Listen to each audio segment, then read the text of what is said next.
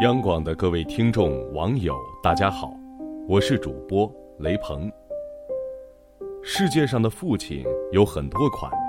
王朔对自己的孩子说：“我不知道自己的一生意义何在，希望至少能为你的一生打个前站。”刘墉对自己的孩子说：“我希望你比我独立，比我强壮，比我自由，比我快乐。”扎克伯格对自己的孩子说：“我希望你成长的世界比今天更美好。”你的父亲是哪一款呢？在父亲节这个特殊的日子里，我想和大家分享一篇文章。你都还没长大，我怎么可以变老？前不久，一个中年男人在地铁站蹭网的视频在网上疯传，人们称这个男人为老葛。视频中的他穿着单薄且满是污渍的衣服，蜷缩在地铁某处的插线口，正在和家人视频。为了能让女儿上学，能给家里盖房，能让妻子不受累，老葛每年在家忙完农活都会外出赚钱。这次是在上海做油漆工。老葛和工友住在工地临时搭建的板房里，没有网。为了能见见家里的妻儿。每周他都会找机会去几次地铁站蹭网。对于一个中年人来说，这样的行为很不体面吧？但老葛却做了一次又一次。因为在每个父亲心中，真正的不体面不是自己穿的破住的烂被别人嘲笑，而是不能让自己的孩子过上体面的生活。相比之下。他们受什么苦，遭别人什么样的眼光，这些真的并不算什么。只要老婆孩子能在视频里给他一个微笑，他就能靠着这股力量度过所有寒冬。什么是父爱？他们宁愿放下自己全部尊严，也不愿丢掉孩子的体面；宁愿独自过着没有质量的生活，也不愿拖累自己的孩子。他们小心翼翼藏起自己的尊严，默默为孩子拥有更好的生活助力。他们的爱从来不在嘴上，也很少能像母亲那样时常陪伴，但却会在孩子最需要的时刻挺身而出，为他们撑起一片天。即便是做孩子的垫脚石，父亲也要假装出得体的姿态。这让我想起以前做记者的时候。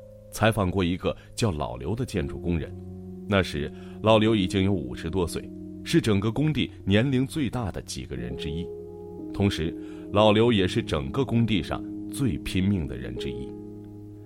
别人一天绑一吨钢筋，他可以比别人多出半吨；别人累了还跑去网吧打打游戏、看个电影，他连电脑都没见过，只要有空就出去兼职，给超市搬货。往小区送煤气罐，老刘身上最新的衣服也是三四年前买的，两双手上满是老茧，还因为一次事故断了一根无名指。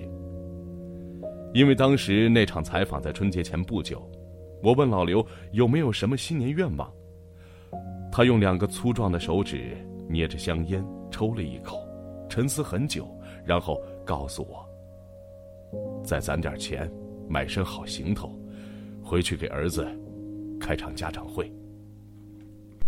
老刘说，他儿子在县里最好的高中读书，成绩一直是全年级前三名。学校邀请他们夫妻好几次，让去讲讲教孩子的秘诀，但他自己老粗人一个，别人家的父母都是体体面面的，他怕去了给孩子丢人，再加上自己常年在外地打工，所以干脆。全拒绝掉了。最后他说了句：“但我是真心想去呀，孩子就是我的全部骄傲。”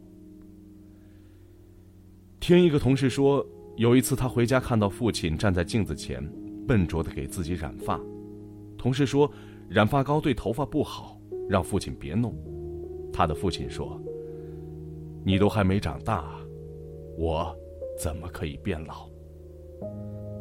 背负着家庭的负担，大部分父亲都被生活所困，为了赚钱养家，他们没有太多的时间和孩子交流，也因此对妻子和孩子落下了很多遗憾。为了成为孩子的依靠，他们偷偷藏起眼泪、恐惧，时刻准备好去扮演英雄。在孩子一无所有时，他们冲锋陷阵，为孩子开拓疆土；在孩子能独当一面时，他们悄悄退到后方，随时准备援助。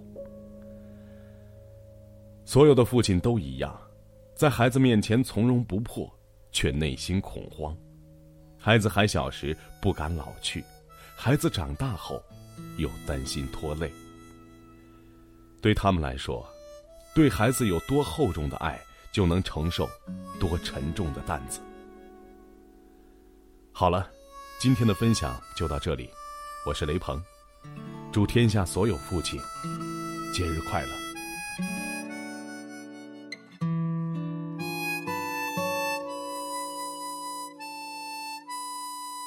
好几年都没见了，爸爸你瘦多了，我胡子长长多了，头发也变白了。还记不记得以前你教我怎么弹吉他，怎么唱歌，怎么吹出好听的口琴声音？转眼一切都变了，你已经不能动了。你笑着说没什么可怕，只要自己心态好就好了。